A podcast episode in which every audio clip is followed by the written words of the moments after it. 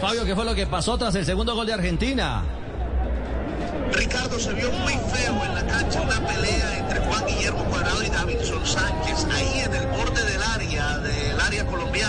se fueron casi a los golpes. Si no es por Gustavo Cuellar, que se metió en la mitad, se hubieran ido a los golpes. Incluso Cuadrado se retiró y volvió después a reclamarle a Davinson Sánchez. Sánchez lo, re, lo señalaba con el dedo y fue muy horrible lo que se vio eh, ahí en el terreno de juego después del segundo gol de Colombia, de Argentina. Perdón. ¿Fumaron la pipa de la paz de la pelea de Colombia, Fabio? Así es, Richie, lo hicieron. Mire, fueron Dubán Zapata y Juan Guillermo Cuadrado. Pero además, una pipa de la paz que lideró Jerry Mina.